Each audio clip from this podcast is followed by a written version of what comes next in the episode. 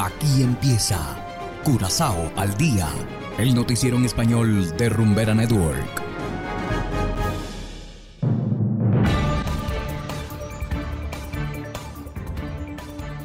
Muy buenas tardes, estimados oyentes de Rumbera Network 107.9 FM. De igual manera, saludamos a quienes nos escuchan en formato podcast a través de noticiascurazao.com. Hoy es lunes 21 de noviembre de 2022 y a continuación los titulares. Aeropuertos del Caribe holandés firmaron acuerdo en pro de una aviación sostenible y libre de emisiones. Niños indocumentados podrán optar a residencia permanente. Familiares manifestaron por liberación de tres curazoleños detenidos en Venezuela. Y en internacionales, Economistas salvadoreños critican compra de un Bitcoin diario por parte del gobierno. Esto es Curazao al día con Ángel Van Delden.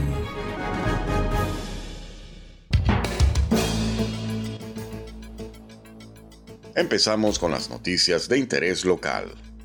Los seis aeropuertos del Caribe holandés y la Asociación Holandesa de Aeropuertos han firmado un acuerdo de entendimiento para trabajar en pro de una aviación más sostenible y libre de emisiones. Según los firmantes, se ha alcanzado un hito histórico. El acuerdo se basa en conexiones aéreas asequibles, eficientes y sostenibles entre Curazao, Aruba, San Martín, Bonaire, San Eustaquio y Saba.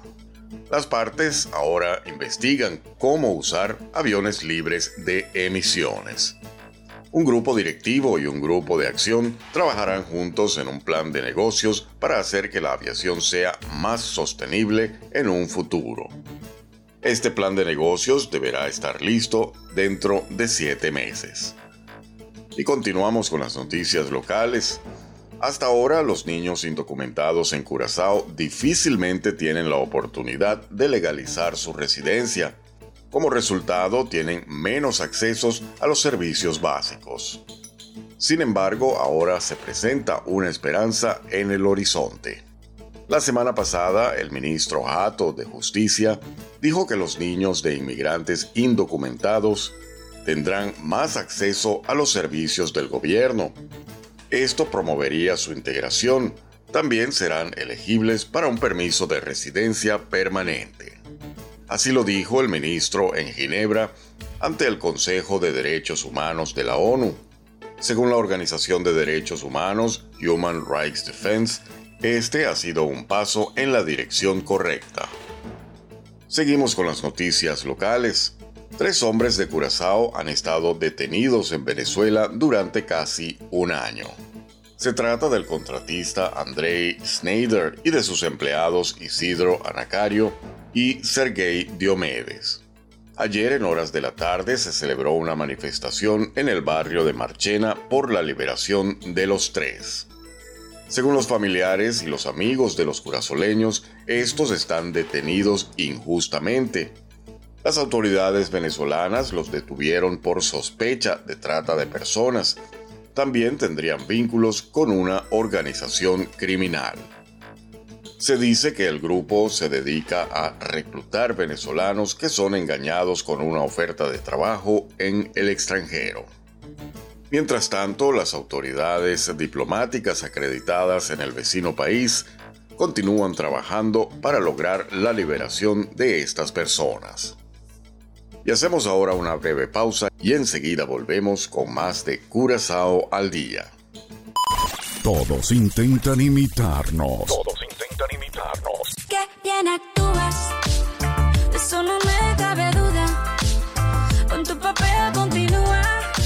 Y no lo pueden lograr.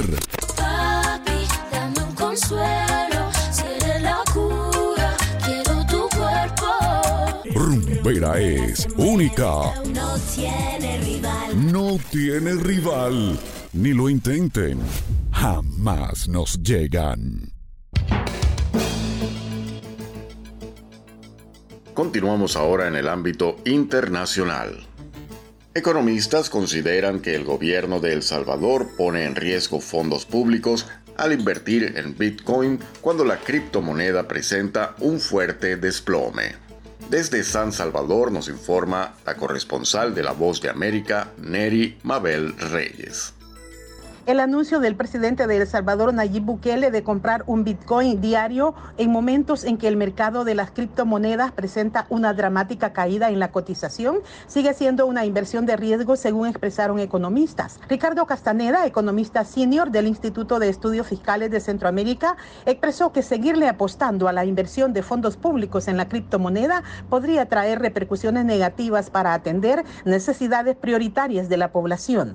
Significa que vas a dejar de utilizar recursos para otras áreas, en un contexto en el cual la pobreza extrema se ha incrementado. El gobierno ha declarado como reservada la información que organizaciones de transparencia han solicitado para conocer detalles del fideicomiso para la convertibilidad del Bitcoin a dólar y se sabe que el país ha invertido unos 107 millones de dólares en la criptomoneda. Según el economista independiente René Hernández, el gobierno no puede esperar ganancias inmediatas de la inversión y además debe evitar las pérdidas por la caída del valor de la criptomoneda. Si bien no se ha vendido el Bitcoin, entonces no se puede hablar de que, de que hay una pérdida real, sino que es una pérdida no realizada.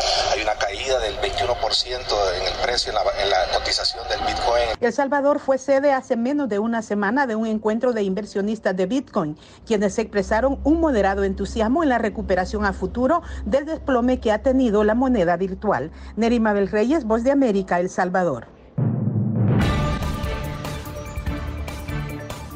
Y de esta manera llegamos al final de Curazao al día. Trabajamos para ustedes Saberio Ortega en el control técnico y ante los micrófonos Ángel Van Delden. Y no olviden descargar nuestra aplicación Noticias Curazao, la cual está disponible totalmente gratis desde Google Play Store. Tengan todos una feliz semana. Aquí termina Curazao al día, el noticiero en español de Rumbera Network 107.9 FM.